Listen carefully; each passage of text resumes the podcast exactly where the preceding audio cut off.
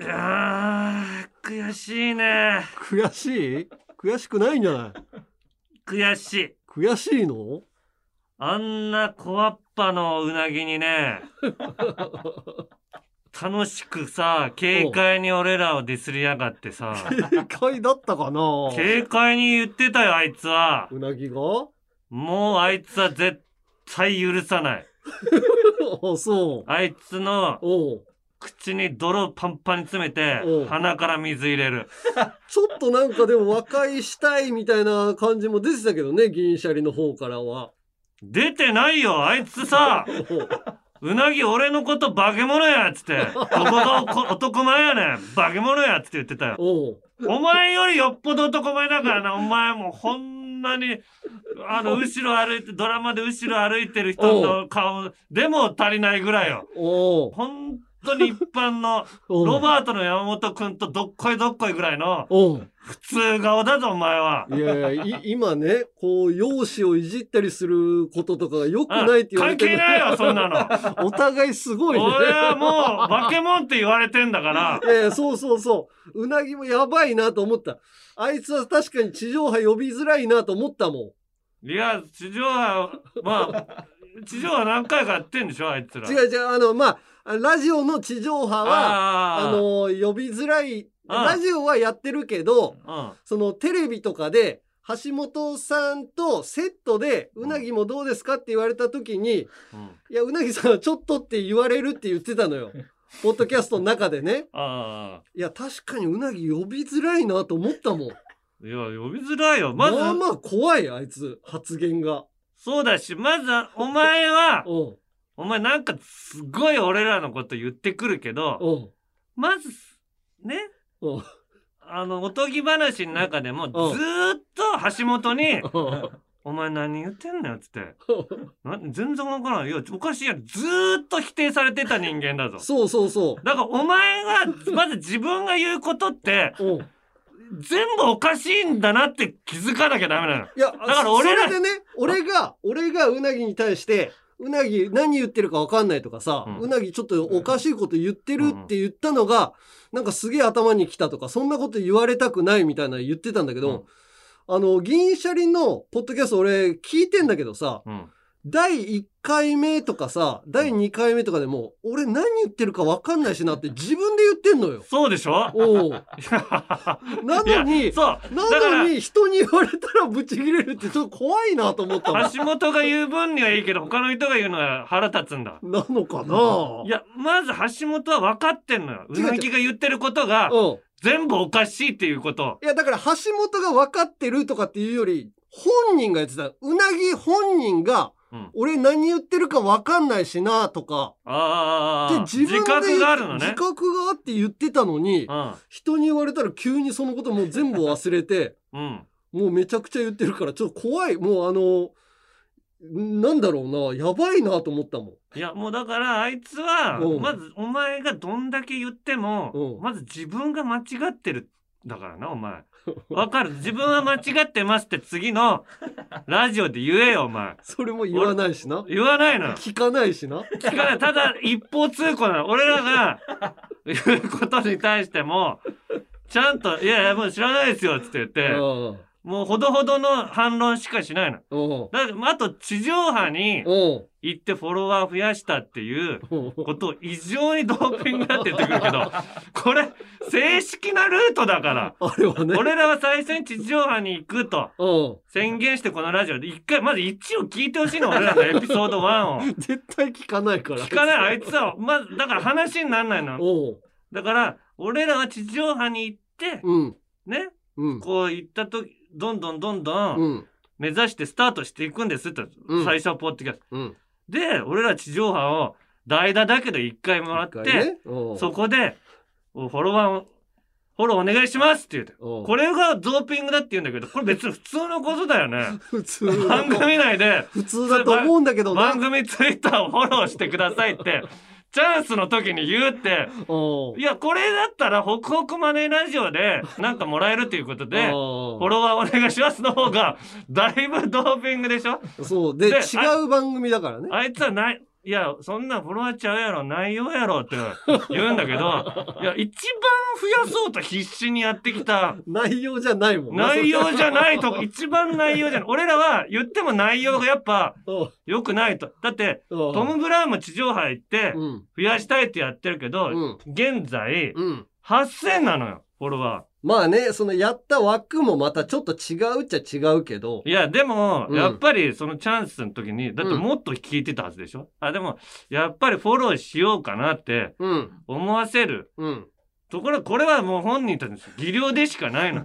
だから、銀シャリがじゃあ行って、うん1万8000うん突破できるのかって言ってるね。そのためにあのーうん俺らも全員ポッドキャストのメンバーをうんオードリーの枠でやらせろとかっていうもうはちゃめちゃなの 絶対ないから、そんなこと。そうオードリーに迷惑だよ。まず地上波でやりたいってちゃんと言ってないだろう。俺らは、もう最初に、そこやりたいんです。いつでもチャンスあったらいけますっていう、うんこれを口に出してるか出してないか。まあ、アホみたいにうなぎおかしいぞと。うんシャープ30から40ぐらいまでずーっとそんなことを やってる暇あった。ポッドキャストってどうしても胃の中の蛙になっちゃうの。まあねチョイスして聞いたりするもんだたどり着いてもらうのにすごい努力が必要なのよ。うんだから、うん地上波に行った時にうんチャンスをもら、もらうっていう、それを一つ大事なことだっていうことで、そうねポッドキャストっていうものをやってますよっていうのを広めるこ回だっれを言いたいんだよ、あいつに。でも絶対、しかも、うん。これが一番ダメなことがさ、うなぎがさ、うなぎだったかな橋本だったか分かんないけど、うん。トータルさんのフォロワーが一番少ないって言ってんのよ。これは絶対言っちゃダメなの。一番せ、先輩のところのフォロー、俺は絶対言わなかったの、それ。これは、そうだ触ねれたら、うん。先輩のプライドにも関わってくるところだし、うん俺は絶対そこ触れないようにして、自分たちは1位になりましたって。うん。で、銀シャリよりは上に行きましたってことを言ってたのに、おう。まあ最後の方に言うことなくなってなくて、ああ、まあね、一番下は、うん。ね、トータルさんですかみたいな。お前事務所の先輩だろ。確かに。あれは橋本が言ってたっぽいな。橋本？うん。橋本もダメだな、あいつ。橋本が大体こう悪いんだよ。その田中さんってあの男前やんとかうん、逆のことを言う逆のことを俺 俺に関しても「いや山根さんもう筋トレしてムキムキになってるからな」つとか、もう全部あいつが焚きつけて笑ってる感じがすんのよ。いや、俺はそうは聞こえない。あそうもうただただうなぎが悪い。うなぎが言わなければいいんだから、そんな、いや、イケメンですよね、つって言ったら、あーまあまあ、イケメンとは言わないけど、まあ、なんか最近いいよね、とか、いう返しもあるわけじゃない。あるけどね。どこがバカモンやんつって。あいつは本当にもう拷問逆さずりにして無知で、そうやなもうポコチン引っ張って揺らす。左右に。今日こそ来るかなと思ったけど、今日もやっぱ来てないよなうなぎ。いやいや、来ても、来ても本当のお前さ、ここぶっち殴るからな、お前。来たところで、あの、来てすぐバーンぶち殴って、あの、エレベーターに押し込んで、終わりだよ、お前。一階のボタン自分で押せよ、お前。閉まって、ただ、動かないエレベーターの中で、引く引く、してるだけだから、お前。な一回押さないと帰れないからな、お前。うん。もう、はあ、もうこういう話ばっかりになってきたらもそうなのよ。う、敵が多いから。うん。これはね、揉めててもしょうがないけどね。あうーん。まあちょっと、これで黙れたらちょっと、あいつも。うなぎが。はいうなぎを黙らせなきゃいけないから。あ じゃあタイトルコール参りましょオールナイトニッポンポッドキャスト、アンガールズのジャンピン。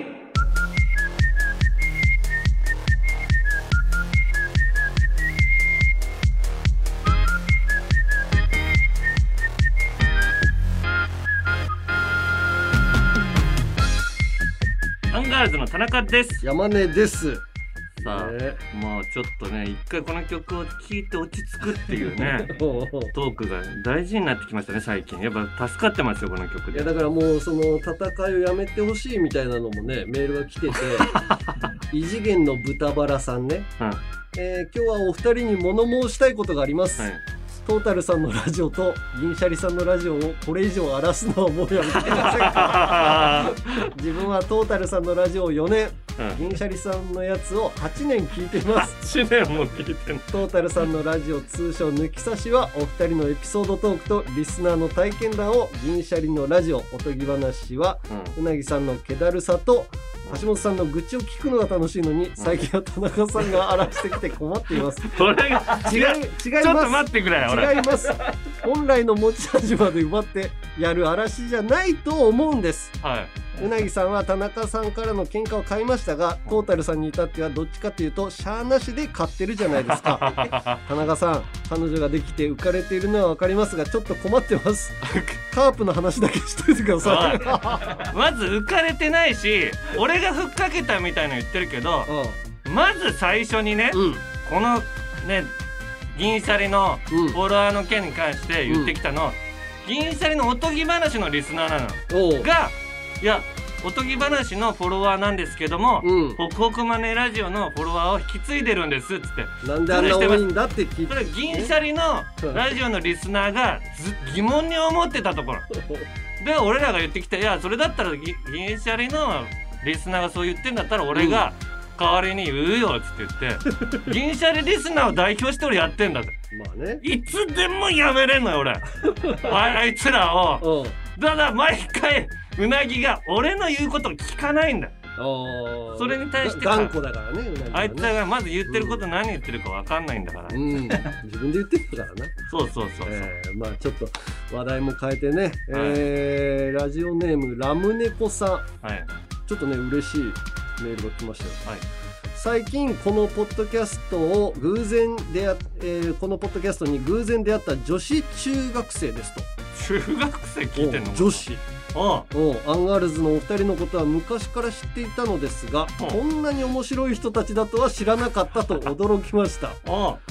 ありがとう。お二人のお話を聞いていると学校にいるようなほんわかした気持ちになります。あ 先週いい番組に出会ったなと思い家族に紹介しようと試みました。うん。するとなんと母は銀シャリリスナー。父はオードリーリスナーだったのです。私は驚きました。そしてその場からそっと抜け出しました。おいいやいやいや聞いてよって、まあまあ。それもき別にまあ続き裏番組じゃないんだから同時に聞けんのよ、続きがあります。よしこうなったら友達に教えよう。うん学校帰り友達に話してみました。ねえこの人たち知ってる？と私が言うとあ仮面ライダーフォーゼに出てた人だと 田中さんを指さしました。漫才の方じゃないの？と突っ込みたくなりましたが漫才でもないんだけどね。気持ちをこれジャンビンをおすすめしました。瓶に聞こえてるやつがいるんだよ何人か。その後会話が家族の話にそれあまれあまりジャンピンの魅力を伝えることができませんでした。そして先日友達にそれとなくジャンピンについて聞いてみると「へえそんなラジオがあるんだ」と忘れてしまっていました、そんなこんなですが私はジャンビンを応援しています。これからも、うん。まあジャンピン頑張ってください下ネタも少しなら大丈夫だと思います、うん。私はお笑いとして見れてます。ジャンピンの 10, 代女子人気が増えることを心から願っています。番組のさあのそのポッドキャストのさ画面にさ アンガールズのジャンピンっていうピンクの文字と緑のあるじゃん。あああれ見てほしいのよちゃんと。ジャンピンってなってんだけど。でっかい字でピッて書いてあるのよおおでちゃんとジャンピンって言ってるような気すんだけどなそうそうなんかジャンジャンパン ジャンパンの人もいたからねまあだかパンの人もいら下の方の滑舌が悪いのかたな俺ら難しいよな。うん。まあでもうん。ちょっとね近々はい。大イベントがあるんですよね。あそうですね。あのー銀シャリが出ない、えー お笑いラジオスターライブね。そう俺らラジオスターだから。どこでどうなったらラジオスターなのかわかんないけど、えー来週日曜日、えー3月6日開催ということで、はい。えー出演は、えーアンガールズオードリーナイツ三四郎ぺこぱの5組。はい。3月6日、えー日曜夕方4時会場5時開演会場は東京国際フォーラム A ということで、ホール A、えーでこちらの会場のチケットおよそ5000枚が完売したのでオンライン配信も行うことになりました。すごいね。すごいね、えーオンラインだとチケットの値段が税込みで2500円ね。うだから東京まで移動が厳しいとかいう方はんはいはい。こちらでぜひ見てください、はいはい。えー購入方法視聴方法はイベン、えー日本放送イベントホームページをご覧くださいということで、イベントの中身も少しずつ決まってきてるみたいです。はい。前半は5組それぞれがまずネタをやると。アンガールズだけコントをやるなんで俺らだけこんちょっとバランス考えてほしかったよね。と まあ結構な一組だけコントやるってちょっと緊張するよね。なんかキャラクターを背負ってやるからね。漫才ってなんかラジオと延長な感じでやるんだけど。で5000人の前でやるネタってなんかネタ選び難しいのよ。確かに。わーみたいな湧くようなネタした方がいいのか。それともなんかもっと落ち着いてみ落ち着いてみるようなネタじゃない方がいいと思うんだけど、まあねなどういうネタをやるかはまあ楽しみにしてください、そして後半がお笑いラジオスターシャッフルトーク過去仮を行うと、はい。その場でくじ引きをして当たった人の組み合わせでうステージ上のラジオブースでフリートーク。最初は4人3人2人と人数が減ってき最後に残ると1人でトークすると。ん、あー嫌だな1人で5000人の前で一人は絶対ないよ。やだな喋りたいことないもんね。本当だよな。その手前でもうみんなと喋ってるわけでしょ。だから若林田中みたいな組み合わせもあれば1人で5000人を前にトークすることもある。分かったな。だから、うん。若林がね山根とうん。話しもう何話していいか分かんないから嫌だっつって。ああ言ってたんでしょ？いやでも言われるとでも俺も若林君と何喋っていいか分かんない。一番喋りづらいわ、喋りづらいって言うんじゃんだからそこも「おいなんで喋りたくねえんだよ」ってたぎっていけよ。いやだからそ俺こは落ち着いて返すから向こうが「うーん」ってなるのよ。いやいやだって別にたぎることじゃないと思うんだけど どうどう接していいかが分かんない絡みづらいって言われたのと一緒なんだぞお前。いやいや俺も絡みづらいもん若林君お前お前から言う絡みづらいはないんだよ。いやあるよ。若林はだって MC いっぱいあっていろんな人と絡んできてるその MC やってるからって絡みづらいって言っていいっていうわけじゃないでしょいやいやいやいや山根それはうなぎ的トークになってるから。いやうなぎと近いなと思うけどうん。別に MC が偉いって別あに俺は MC とは言わないけど決めてないから。絡みづらいっていう権利があるのは MC いっぱいやってる人からいやいやそれはもうそれはあのーひな壇にいようと絡みづらい MC だなっていうのもあるでしょう。んまあまあそうだろうけど、やりづらいのはど誰ですか？でもペコパとかそんな交流ないんだよね。ないな。うんシュウペイと二人。いやだから最近そのぺこぱの「オールナイトニッポンクロスか」うん。この間聞いたのよ。うんシュウペイってやっぱ人気あると思ってたんだけど、ん。シュウペイが考えたグッズが全然売れてないらしい シュウペイ人気ないの？あれつはもう人気のそうあいつ絶対人気ないとダメじゃん。そうそう人気キャラだからそれが面白いんだよね。なんかスタースターの感じ。スターの感じ。だからうん。クマムシでいうとあの佐藤の方ね。佐藤の感じはあんまり嬉しくないと思う。うん。でもなんかスターの感じだなと思ってたんだけどグッズが全然売れてないってなんか嘆いてたわ。あそう。うん。いやまでもあだってやりやすい人とやっても俺でも逆にペコパぐらいとうん。やってみたいもう普段二人で喋ったりとか。確かにナイツとかはさ、ラジオショーとかでさ、絡んだりとか、まあ、世代も近いからさ。そうそう。なんかあるのよ。絡んでるし。で三四郎のラジオとか俺行ったことあるし。なんか喋ってるからさ。よく喋る、ま間とは喋るけど小宮とはあんま喋んないんだよあそう。なうん小宮は一緒の収録になると絶対俺の楽屋にうん、入ってきてうん。10分ぐらい喋って帰るよ。えー、何何喋んの？いやななんかなんちゅうこともない。なんかあの番組どうでした？みたいな。ああ番組のこととかね。あーでもなんかそんな話してる感じするね。そう二人はねそうそう。そうそういやだから結構小宮とはまあうん。やりやすいのはそれは小宮とかうん。若林とかうん。あるけど、うん。逆にこういう場所でしかない。確かにね。俺もだから若林君とやってみたいよな。だって春日とかだとさ、まあ、野球の話とかでさよくすんだけどさ、若林君って何考えてるかよくわかんないんだよ、うん、若林は意外とうん、でも何でもいいから聞いてくるの人に興味あるから最近。結構でもひねくれてんじゃん、だから普夫婦のそれこそ子育ての話とかになりそうじゃない？なるかな。きあえて聞いてこない感じするけどな。だって子育て番組やってたからさ聞きたいでしょやってたけどなんかそれ自分で決めたいみたいな感じがすんのよ。若林君って。いやそんなことない。よだいぶ偏屈だと思いすぎてるから。あそう偏屈じゃないの？偏屈なとこはもう過ぎてるあいつ。あもう過ぎたの？ちょっともう過ぎてうん。人にが大好きみたいになってるから、へー。大好きではないんだけど。大好きじゃないよ。ねうん。なんか前室とか一緒の番組でも俺としか喋んないし。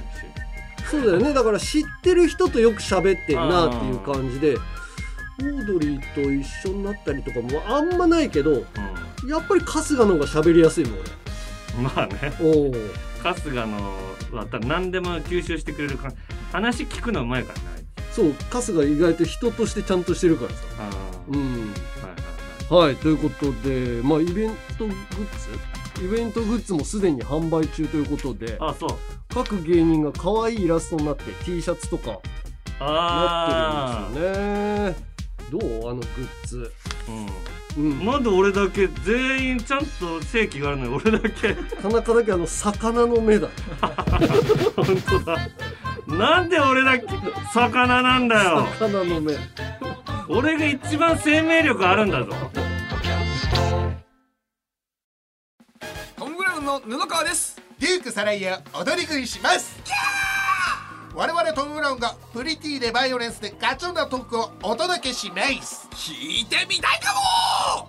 オールナイトニッポンポッドキャストトム・ブラウンの日本放送圧縮計画毎週金曜配信中。聞くならここだ。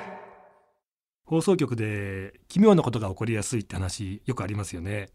これね僕が聞いたんですけどもある番組にねヘビーリスナーがいていつもその番組のステッカーだとか、まあプレゼントを送るんですけど毎回帰ってきちゃうんですよ島田秀平とオカルトさなんんでだろうな。詳しくは日本放送ポッドキャストステーションで。お笑いコンビちょめちょめクラブの大島康沖です。早乙女玲です。2月のオールナイトニッポンポッドキャスト土曜日は我々が担当です。どの時間帯でもいいのでコンビでラジオのレギュラーが欲しいということで全4回の配信で朝昼夜の番組を作ります。何を言ってるかわからない人は日本放送のポッドキャストステーションをチェックしてくださいオールナイトニッポンポッドキャストアンガールズのジャン。ピン。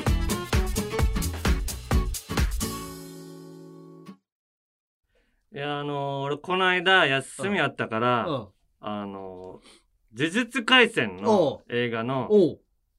4DX 見に行ったのよ。4DX まあなんかもう、座席が乗り物みたいになっててさ、ジェットコースター。へガチャガチャャガチャって動いたり、なんかいろんな、ね、風とか起きたり、うんなんか匂いとかも出たりとか。視覚と聴覚と感覚みたいな？触覚と触覚と嗅覚。嗅覚うん。で、だからうん、すっごい、うんしかも、まあ年末に公開されたじゃん。うんで、俺が見に行ったら、うん 4DX がスタートする、したばっかりだったの。へえで、うわ、これ絶対 4DX のやつ見た方がいいじゃんと思って。まあねせっかくならねそう。でも、すごい予約埋まってたんだけど、ちょっ高いのと高い。あの、1000円ぐらい高いかな。お結構高いんだね。うん。で、うん。見に行ったらすごいね。何が？いや、格闘ものの 4DX うん。見たの初めて行ったんだけど、うん。もう雰囲気がもう本当に主人公みたいになってる感じで、うん。例えばこう、ダーンとパンチすんじゃん。うんそしたら座席の裏背中にう。んパンチみたいなの出るようになってて、う。んズシュズシュってワンツーだったら背中ズシュズシュって叩かれるのよ。えじゃあ敵になるってこと？敵になったり、敵の衝撃も自分が感じることもあるし、味方のやつの衝撃も、例えば、グーンって飛ばされてゴロゴロって転がったら、この肩が左右ドンドンって転がる。それがガガンってって、えそれうわだからもうバンまでなんか殴られたくなってくんのよ。主人公が。もっと殴られたらなんかあのパンチくんじゃないかそのとか。シーンがどんどん欲しくなるんだそう。でへーすっごい高いジャンプしてき敵を狙ってる時とか、もう風が上からファーっと吹いて、自分が上空にいる感じなの。へーで、行くぞみたいな、ビューって言って。すごいねで、ああんで、バシュンって言って、血しぶきが出たら上から水がパシャーって降ってくんのよ。ああ霧状の水が。ああフィルハーマジックみたいな感じだ。ディズニーランドの。あー、わかんないけど、すごい、もうでも、服が濡れるっていうよりも顔にが冷たいなっていうぐらい。もうみあのねシャーっつって。ほうきがほうきが歩いてくるとうん。あのバケツを持ったほうきが歩いてくると水しぶきがピシャッピシャって顔に散るのよ。ああそれと同じようなことでしょ？そうそうそおううで映画館の中でそれが出るってなんかやっぱもう見てたらすごいテンション上がってさ。ですっごい楽しいなって言って帰ったんだけおどうでじ俺ね67年前ぐらいにあのシン・ゴジラの 4DX も見に行ってんのよ。だから2回目だったの今回。シン・ゴジラの時うにんすごい不思議な感じがあって、うん。シ俺ン・ゴジラも歩いたらこう揺れるみたそいうな感じ。そうそうそうガーンってじゴジラの振動がうわすごいじゃんってなって。で俺見に行く前にねそのシン・ゴジラの 4DX で調べてたら石原さとみさんが登場するシーンでいい匂いがしましたっていうネットの情報を見たのよ。おういいね。でこれはもうおう。俺石原さとみさんの匂いなのかな？そう 4DX の見ない見ないと損ぐらいじゃん。おうに嗅ぎたいじゃん。もうか嗅ぐチャンスないから俺、まあ本人と会った時に嗅ぐのもね、ちょっと気持ち悪いしね。近くにいてリアル 4DX やってたらまおう。あ味のマネージャーさんに捕まるじゃない俺やばいだから俺はこれも一生一度のチャンスだと思ってシン・ゴジラ見に行ったらまずゴジラがねう。ん海中から登場するシーンがあるバッシャーっつってこの風がブワーっと来てガーンって揺れてうん。そしたら匂いがしてきたのよ。ゴジラが。ゴジラの。それがうん。めっちゃ臭いの。え？ゴジラの匂い？ゴジラゴジラの匂いだと思うの。なん、か海の海にさ行った時にさう。ん。なんか岩場とか行ったらさうん。海の匂いするんじゃん。磯の匂いね。ああれなんかちょっと臭い時あるじゃん。なんか魚が腐敗したような。うんなんかおちょっと臭いなみたいななんかワカメがなんかベトっとなったような匂い。俺感じるのよ。うん。で魚がちょっと腐ったような匂いがしてうわうん。くっさっと思っていやゴジラの匂いってこんなんなんだって。おお。俺に感じさだから臭いんだけどすごい匂っちゃうのよ。いやいやあゴジラの匂い。ゴジラの匂いだと思って。いやでも臭い臭いって言われたら臭いのかなってそういうちょっと海中にいたりする。でも臭い匂いめっちゃ苦手じゃない？うんそうそう。嫌いなんだけどまあゴジラの匂いだって なったらさありがたいじゃないまあお金も払ってるしな、高いし。でうん。石こんだけゴジラで再現してんだったら石原さとみさんのも期待値が上がっおてうどんなもんだろうと思ったらお石原さとみさんが登場したら、う。うん。全然匂いがしないの。で え？あれと思ってうん故障してんのかなってこの前のとこの穴とか見てもなんかもん、なないしなっつって、で次まあさっきちょっと遠かったからなって石原さとみさん。で次近くのアップ来ても全然匂いがしない。俺た石原さんが出るために鼻ってやってるんだけどまあそれも全然俺の期待を何の匂いもしないのよ。なんだってポップコーンの匂いとかの方がしちゃってあさ。あそういうレビューがあったのに全然しないそう何回もで結局映画終わっちゃったのよ。で俺何なんだよって言って家帰って検索してみたので石原さとみさんのうん。もう匂いした人とうん。してないっていう人も何パーかいたの半分ぐらい。何なんだよってまあそうだうちのはなかったんだって。うちはゴジラのうん。匂いだけだったんだと思っおてう「シン・ゴジラゴジラ匂い」っつっておう 4DX って調べたら一件も書き込みないの。え？一件も書き込みないの。俺が現場で嗅いでたあの匂い何なの？ゴジラの匂いがするシーンもないんだ。ないのよ。かったんだ。へえじゃあもう思い込みで、その匂いを感じたってこといや思い。い込みじゃない多分どっかのおじさんの匂いなのその多分目の前で風がバーってくるから風にそのおじさんの匂いが浸透して俺必死に嗅いでたそれトータルテンボスがポッドキャストやってます。その名もオールナイトニッポンポッドキャストトータルテンボスの抜き差しならないとシーズン2長えなオールナイトニッポンポッドキャストトータルテンボスの抜き差しならないとシーズン2です。更新は毎週月曜日。日本放送ポッドキャストステーションで検索。オールナイトニッポンポッドキャスト。長え。トータルテンボスの抜き差しならないとシーズン長えそしてはい岩倉さんもいます「オールナイトニッポン」ポッドキャスト「蛙亭の殿様ラジオ」どんな番組か説明お願いします。あなんとか説明を一言絞り出して時間もあるからお願い頑張れ。お日本放送のポッドキャストステーションで配信中です。クリーパイプの尾崎世界観です。野球を深く探求するポッドキャスト野球100%今回のシーズン13ではスポーツ紙のスワローズ担当記者に仕事の裏側をたっぷりと伺いますクリープハイプ尾崎世界観の野球100%パワードバイ日本放送ショーアップナイターは日本放送ポッドキャストステーションで配信中。山根より一つ学年が上の田中と田中より一つ学年が下の山根が喋ってます。アンガールズのジャンピン。もっと敬語使うようにね。アンガールズのジャンピン。続いてはこちら。有楽町リベンジャーズ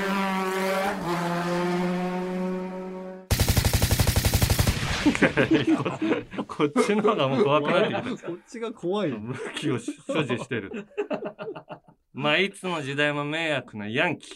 東京リベンジャーズの人気のせいでヤンキー復活が危惧されております。うん。んなことあっちゃなんねえよな吉明なあなんね だいぶ分かってきたなお前も。いやいや俺この間見たのよ。あリベンジャーズ？初めて。うん。第1話だけ。あ1話だけね。あれずるいね何が？なんかヤンキー感のうん。アニメのテイストじゃないね。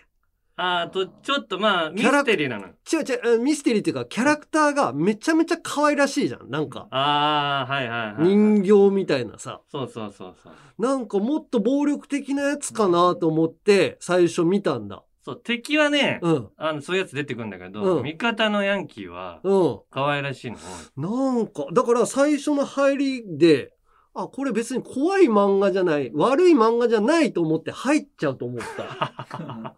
おー、あれはちょっとね、なんか、あーやり方が上手というか。見ていけば見ていくほど、ミステリーの話とかにはなっていくんだけど、うんでもやっぱり怖いものに人間が接触していくっていう、うんちょっとかっこよく見えるシーンがあるのよ、そういうの。えー、あれに一般の人が影響されたらね、もうただ単に迷惑な人間になるのよ。まあね。そう、ああいう、え、のなんかアニメの世界のようにはいかないからさ。そうね。あれはアニメの中だから。殴られたら痛いし、殴った手も痛いし。ただこうやってやってんだけど、なんか伝わってないのよ。うん。うんペンネーム、おじさんこう見えても女の子なんださ。同じ事務所に東大ヤンキー沢山って野郎いるじゃん。あ、なんかいるね。なんでヤンキー名乗ってるやついるのに放置しとくんだよ。あかんだろ。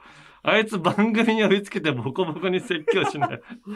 いやいや、沢山いるのよ。確かにいるね。でもあの人ヤンキーじゃないんでしょ？知らない。なんかヤンキーじゃないけど、ヤンキーのキャラを、ヤンキーを頑張ってやってるみたいな。ヤンキーっていう言葉を入れて、ヤンキーがなんか勉、東大に入ってるみたいな勉強して、そういう印象が出ちゃってるよね。ヤンキーがね。迷惑。だからもともと東大に入る普通の人だったけど、キャラ付けでヤンキー乗っけたんじゃないの、後付けで、ヤンキーの時期が。らしいよ。そういう人がいないから。うん。それだったらいいよ。うん。うん。ああ、思春期が遅れてきたタイプ。そういうみたいだから、まあ、ヤンキーの格好しなくても、お前の魅力でさ、だ十分東大行ってんだから、お前の魅力でだけでいいんだよ、沢山。だから東大もうそのリーゼントやめろ。やんなくていい怖いから、お前。お前と事務所ですれ違った俺、膝触れてんだから。こ怖いからさ。あと、ゆえさん。うん。はじめまして、唐突ですが、お二人は、東京万事リベンジャーズの公式、あ、東京リベンジャーズの公式パロディギャグ、マン、ギャグ漫画、東大リベンジャーズをご存知でしょうか？知らない。主人公はうん東大を卒業していながら、うん26歳でうん年収180万のフリーター生活をし、うん。バイト仲間に注意されれば、うん。心の中でセンターの得点はうん俺の方が高いのにと、学歴で悪態をつくちんけな童貞野郎です。はいはい。だから第1話で見たけど、主人公と同じような感じなんだ。東大は出てるけど。そうなんですよね。うんで、ある日テレビでうん、小学校から大学までうん幼馴染だったうん女の子がうん、慶応卒の商社マンと結婚したことを知り、うん。ショックを受けた矢先にうん事故に遭います。ああ、本人がね、うんうん主人公が。生死をさまよってるところを過去にタイムリープし、3教科しか勉強していない次第、うん。5教科7科目の東大受験必要ですから、東大はね。うん。したから自分は偉いと思い込んでる、うん。主人公。うん。さえーさえー次第の3教科しか勉強してないチャラ男から、うん。彼女を救い、うん。大学生活をやり直すリベンジャーズです。いや、彼女を別に救うっていうのがよくわかんない。いや、そうなんですよ。で、この漫画で、日頃から、俺は大学で物理を学んだから、不良はみんなバカだからなど、学歴マウントありきでヤンキーと戦っている。田中さんを思い出し、付き合ったこともない幼馴染の女の子を取られたと勘違いしている、童貞学歴中野郎と重なり、素直に田中卍会を応援できなくなりました。ああ、同じようなことだと。田中さんは過去にヤンキーに実害を受けたからヤンキー漫画が流行る風潮を許せなくて、うん。たまタナマンを率いていると思いますが、うん。今後は自分の学歴を振りかざした揶揄や、うん。ヤンキーは勉強してないバカだからなどとうん。一括りにせず、うん。彼らの集団の暴力性や、うん。社会的にもたらす害悪にスポットを当て、うん。社会に警鐘を鳴らす素晴らしい活動にしてほしいと思っています。でなければ、田中さんがやってることは、うん東大リベンジャーズの主人公と一緒で、うん一緒一緒。学歴とチンコがでかいだけの、うん童貞チンカス野郎と一緒です。おい 言え違うだろあ あの人。誰よ？トヨタさん？トヨタさん。誰がトヨタさんだよ？違うだろう、違うだ。ハゲまず俺がハゲてんだから。いやいやいや。本人が。本人、なんで一人トヨタさんなの？いや、違うんですよ。え？まずなんで学歴のことを言ってるかっていうと、あのヤンキーって、学生時代にみんなを牛耳ろうとするのよ、クラスの。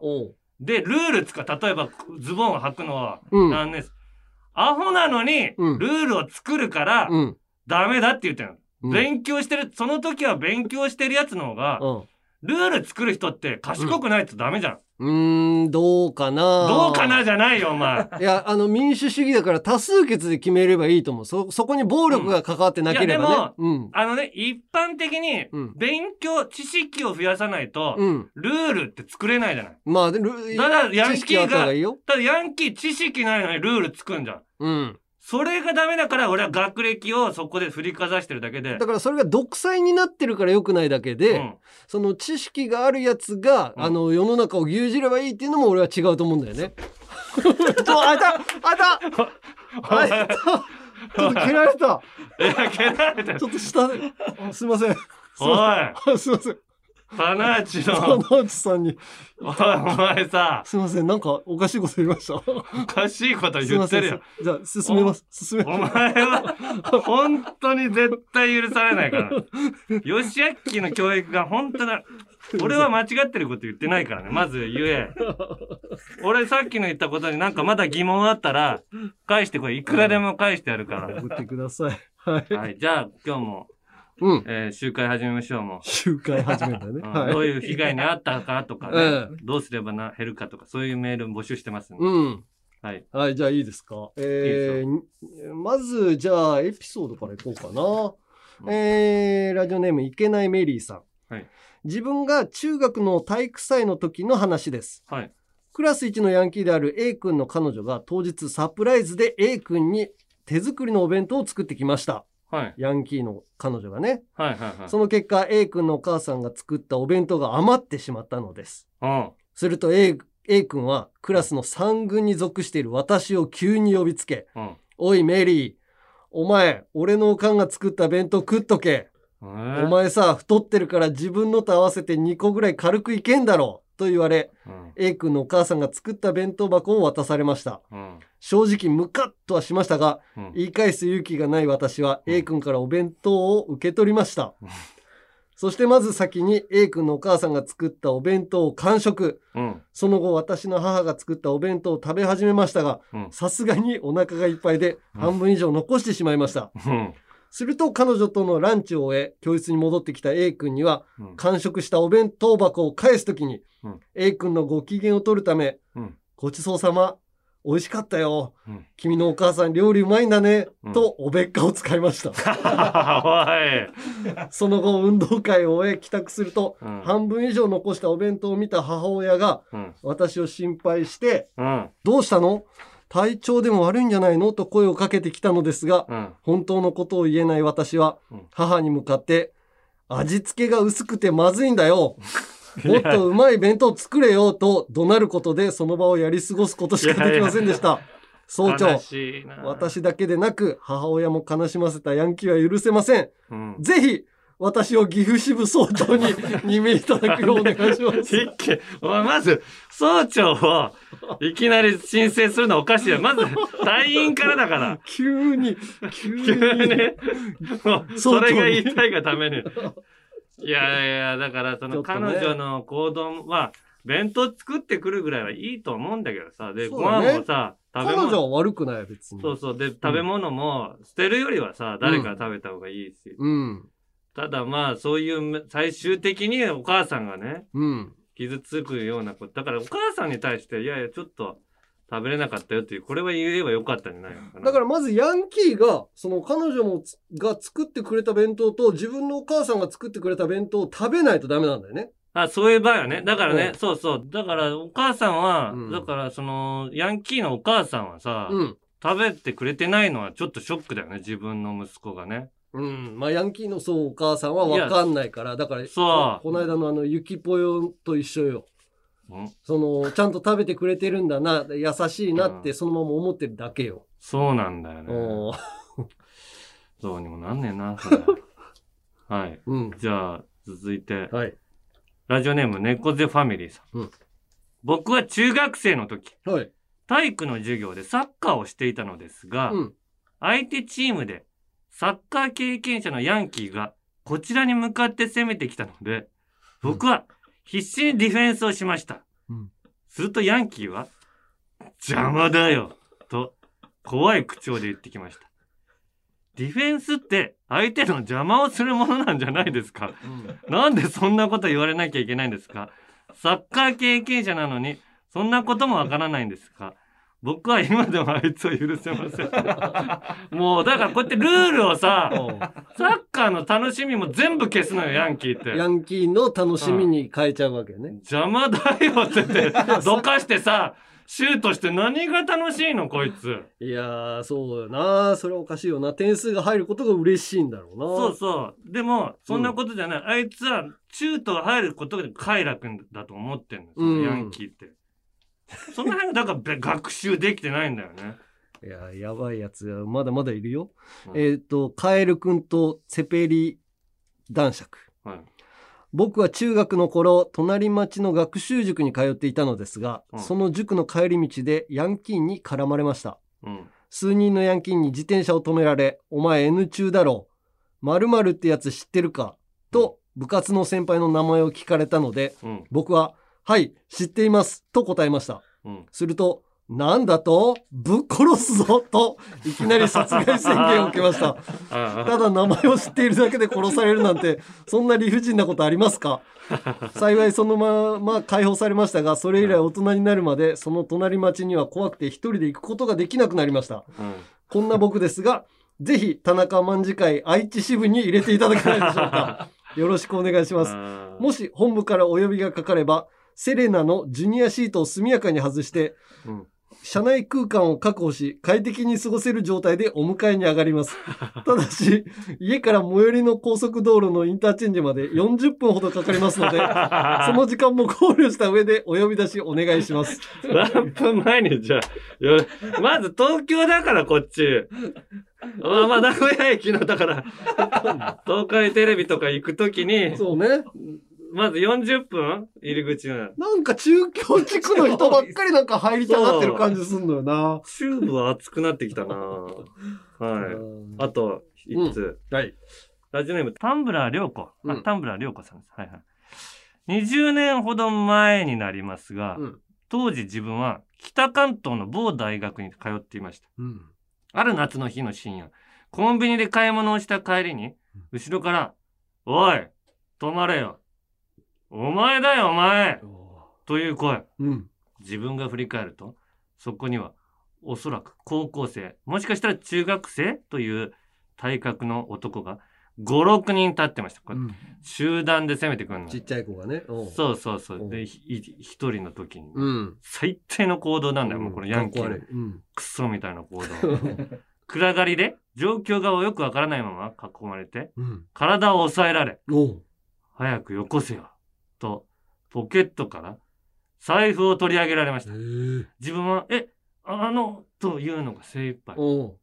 その時財布に入っていたのは、おう。80円ほどの小銭のみで、一瞬、こんな少額だと逆にひどい目に遭わされるんじゃないか、と思いましたが、ね。リーダーらしき少年がその金を取り上げ、こんだけかよ、しゃあねえな、もう行けと、財布を返してきました。その時の自分は、生まれて初めての状況でのパニックと、クレジットカードやコンビニで買った酒を取られなかったことへの安堵感が一緒になった不思議な感情になり財布を受け取りながらなぜか、あれやすと、少し元気な声を出してしまいました。わかるな。80円だってよ。ギャーと笑い合う声を背中に受けつつ、走り出したいのをこらえながら、ゆっくり歩き去る時の屈辱感は、今でも覚えています。大金こそ取られなかったものの、自分は確かに人間の尊厳な、尊厳のようなものを失った気がしました。後で分かったんですが、当時大学生狙いで近隣の町から、ヤンキーが出稼ぎに来るのが定番化していたんです。バイトの先輩、かサッカー部のね、先輩に、えー金額なんか関係ないよ。俺なら絶対に抵抗すると言われました。確かに相手は小柄だったし、もしかしたら何とかなったのかなと今でも考えてしまいます。うんもう過去はどうしようもないですが、今の自分は、ヨシアッキーと同じく、日々体を鍛えて、いつでもヤンキーをボコれるように準備しています。かっこ、リングフィットがメインです。ゲーム、ゲームの楽しみは、はしたいから。今後の日本でのヤンキーの被害に遭う若者がいなくなるように、田中総長の手助けをさせてください。よろしくお願いします。ひどいよね。なんか、その嫌な状況がすごい伝わってきたな。ねえ、ちょっと去っていくときにさ、走って逃げれないっていうね。そう、年下だろうが、やっぱり怖いっちゃ怖いじゃん。な、何しでかすかわかんないからさ、そんな抑えてさ、財布取るような犯罪集団だ、それ。そう、逆にしかもそのぐらいの年齢だと、もう何でもすぐぶん殴ってやろうとか。そうそう、その、若いから許される法律みたいなのがね、あったりするからさ。それはお 嫌だな。本当にひどいよな、こいつら。もうここで、こういう場所でみんなで共有しないとさ。本当にもう、いや、ありがとうね。タンブラー、了解。一人入れますああ、どうする？誰か入会させる？どうする？まあ、タンブラー、りょうこも今良かったよね。結構、リアリティ。あと、サッカーのディフェンス。うん。うん。あ、そっちはなんだっけ？あと、岐阜支部長ね。セレナだっけ？セレナまあ、しぎ、なんか、東海地区の車両ばっかり増えちゃうけどな。東海地区に俺ら 行くこと、そんないっぱいはないのよ。まあ、まあでも、どうする？東海地区増やす？愛知県はいないんだっけ？愛知県はいないのかな岐阜の車両が一番一だよね。あ愛知も、愛知もいるわ。愛知もいる。アイアンキーー先先生が愛うん知。ライト、ライト、ルライトフライト、もう、愛知。愛知多いな。愛知がちょっと多すぎるな。うん。ちょっと愛知、まあ、いい、よかったら全然愛知でも入れるんだけど。うん。車両は東海地区に今1台あるから、うん岐阜に。うん。じゃあ、タタンブラー良子にしようか。北関東？北関東。うん。何県だろう、これ？どっかな？栃木か。まあまあ、ちょっと、後で住所教えてください。タンブラー良子、じゃあ、はいちょっと隊員に。入隊ということで入隊ということで。はい。はいまだまだヤンキーにやり返してえやつ、タナマンに入りてえやつ、メール待ってっから、よしあっき例のやつよろしく。はい。メールはアルファベットすべて小文字で UNG アットマークオールナイトニッポンドットコム UNG アットマークオールナイトニッポンドットコムまで件名にリベンジャーズと書いて送ってください。タナマンである俺らは、時代を作る。黙って見とけ。だからこれ真似してるとね、やっぱおかしいんだよな。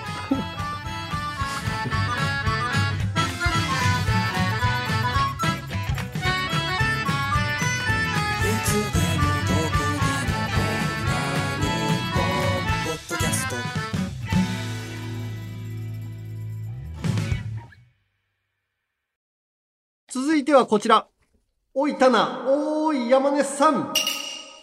おいたな、またはおい山根さんで始まる田中山根に言いたいこと、伝えたいことを送っております。はい。はい。えー、じゃあ、ラジオネーム、よく食べるおばさんより。はい。おいたな、はい。最近収録中、急にトーンダウンして、小声でゴニョゴニョ話している時があるぞ。音量を大きくしても聞き取れないし、しっかりしてくれよ。そんなんじゃ25時の城も落とせないぞ。気に入ってんじゃねえ。また小声になってたらすぐメールするからな。頑張れよと。違うな。なんか、これ多分地上波行った時かな。なんか向こうの、あのー連絡、あのさ、こっちが喋ろうと思ったら向こうが喋り出しちゃってさ、あ、ちょっと、でも途中でやめるのはあれだからな、みたいな。ああ、でそういうこと？いや、あまあ俺、俺ね、だから、ジャンピンも結構聞くじゃん。聞いてんだけど、確かに、田中が途中で何言ってるか全然聞こえないところが 多々あんのよ。あ、そう。結構声大きい方じゃん。あ、そうそうそう。だけど、うんめちゃめちゃ小声になって全然聞き取れない時あるから、マイクに近い方がいいのか、ああ、なるほどねね俺がこう下がりすぎてんのか。結構こう、リラックスしてさ、後ろに下がって喋ってて、トーンが落ちた時に聞こえない人が多いみたいです。うん了解です。はい、おわかりました願いします。えー、ラジオネームわさび唐辛子さん。うんおーい、山根さん。うん。このコーナーでめぐみさんのことばかり話題にするので、私も気になって調べてみたところ、鍋プロホームページに掲載している、めぐみさんの身長が170センチでしたが、絶対169か 168なのをサバ読んでますよね。そのくらいの身長の人って絶対170ってサバ読むんですよ。絶対そうですよね、山根さん。ああ、そうです。おい、怒られるぞ、おいや、わ前。かんないけど、あった体感もうちょっとちっちゃい感じしたけどな。いや、めぐみさん170あるっていう。いやないよ、ない、多分。おい、なんでそんなこと言えるんだいや、あよ。った体感もっとちっちゃく感じたけどな。どのぐらいだった？165。?5 も読んでんの、サバ。こうよ、結構ちっちゃいなと思ったら、石塚さんが大きい分さ。ああああ、そうねなんか。そんな感じしたけどね。いや、ちょっとめぐみさんの、じゃあ、170センチの人と共演してる時に見てください。うんめぐみさんが。はい、そうですね。はい。えーじゃあもう一つ。えーラジオネーム、画商トコラさん。はい。おい、タナ。はいジャンピンのツイッターのフォロワーが1.8万人いるのに、この前やっていた分析田中拓司のフォロワーは、1000人ちょっとしかいねえじゃねえか。しかも田中が考え中から引き継がれたドーピングアカウントってどういうことだよ。ドーピングの分差し引いたら100人もいねえじゃねえか。銀シャリにケチつける前にお前が直せ。このフォロワー数素人以下人間め。違う。フォロワー数さ、それさ、ライブのさ、あライブライブのタイトルのツイッターがあんの？で、全然更新もしてない、何年も。で、スタッフさんがさ、同じだから、じゃあそこのフォロワー、だから宣伝最初したいから、同じとこのフォロワーで、だから、うんホクホクマネーラジオだよ。それ。あホクホクマネーラジオって同じスタイルだけど、別にそれに文句言う必要ないでしょ。同じスタッフさんだから。まあ、ホクホクマネーラジオスタッフさん違うでしょい。や、まあまあ、同じ同じだ。あ、じゃあちょっとあれだわ。うん。まあだからここで多い少ないは関係ないけど、まあ同じようなことだね。そうなんですよ。はいはい。はい。ということで、おい、たな、えー、おい、山根さんで始まるのを、まあ、どんどんどんどん送ってもらっております。えーこんな感じで、えー、送ってください。メールはアルファベットすべて小文字で、UNG アットマークオールナイトニッポンドットコム、UNG アットマークオールナイトニッポンド件名に田中宛てなら田名、山根宛てなら山根さんと書いて送ってください。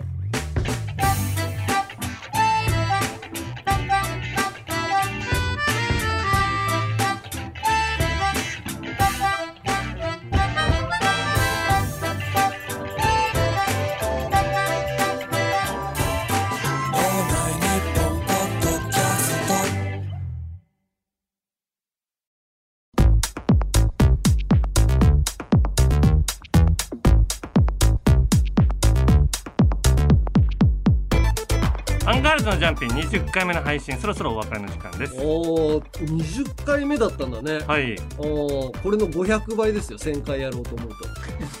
すごいよね。1000回人間の方もうアッコさんってさ1000回やってるんだ。1000回超えてる。もう全然。えー、すごいね。ダウンタウンさんゲストで来た時そういうやつじゃなかったかな。そっかそっかあれがそうだったんだ。まあそこら辺かなっていう感じだけど。すごいね。足元にも及ばないね。うんまあだからもう銀シャリとのあれもそうだけどさ、そろそろ収めていかないとさみんなの尺を取らせてるのもなんか申し訳ないなと思うよね。じゃあもうこれで返答なくしでいいのね銀シャリは。銀シャリ返答なしでいい。あのうなぎ来てくれてもいいから、別に。来たらまた盛り 盛り上がっちゃうから。盛り上がるもう来ないでいいよね。うんまあまあ。これであのおしまいでいいって自分らの好きなこともやりながら、ただ横のつながり、あのポッドキャストってさ、うん。さっきも言ったようにどうしてもこう、狙ってきてくれる人がしかいないから、横でもう盛り上げて例えば俺らのジャンピン聞いた人も絶対銀シャリの聞くから。そうそう。で俺の地上波に降りた時に、だから横並びも宣伝して全部をポッドキャストに持ってくるってこと俺のその魂をあいつら何にも感じてくれない。俺それより田中を潰そうとかさ。なんか人間的にさそこが伝わらないのが一番悔しいよ俺は。だからプロレスをガチと思ってグーで殴ってきた感じそうそうそうそういやそうやってみ盛り上げていって、えいいんじゃないと。でほどほど盛り上がってきたら、うん。それぞれでやればいいわけですそうね。そういうことも、えー考えていきましょう、えー各コーナーへの感想言いたいことエンディングの挨拶もあればメールでアルファベットすべて小文字で UNG アットマークオールナイトニッポンドットコム。UNG アットマークオールナイトニッポンドットコムまで読まれた人の中からお笑いスター、えーお笑いラジオスターライブでも買えないレアグッズタナマンステッカーを抽選で10名様にプレゼントします希望の人は必ず住所氏名年齢電話番号の明記もお忘れなくえーあとはもう番組ツイッターも、えーフォローしてください。はい。はい。ということで、エンディングは？エンディングはじゃあこちらでいこうかな。ペロペロピーちゃん。はい。山根さん、棚内さん、こんにちは。いやいやそれは キックした時だけであの田中でいいよ今日キックが出たからね。最近は何事も平等が求められる世の中になってきましたね。そこでジャンピンでも平等に、いつも田中さんに太鼓持ちをさせられていて、机の下で蹴られているかわいそうな山根さんに、ビシッとかっこよく締めのセリフを言ってもらいたくて、面接を待つ廊下で考えました。セリフ割りはセリフ割りはこんな感じです。えー田中さんが「おいおい山根今日もぶっ飛んだポッドキャストになっちまったな」田中が言う。そして山根が「いやいやそんなことないぜ。これが俺たちのニューノーマル」という感じでいかがでしょうか？という。分かったですじゃあ行きましょはい、はい、ということでここまでのお相手はアンガールズ田中と。山根でした。おいおい山根。今日もぶっ飛んだポッドキャストになっちまったな。いやいやそんなことはないぜ。これが俺たちのニューノーマル。いやいやすごい言葉なのこれ